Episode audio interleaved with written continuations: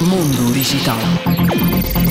A Microsoft está cada vez mais focalizada em disponibilizar a inteligência artificial em todos os seus produtos. O LinkedIn, que pertence à empresa da Redmond, deve em breve integrar um chatbot que será alimentado por uma inteligência artificial para ajudar os utilizadores a encontrarem um novo posto de trabalho.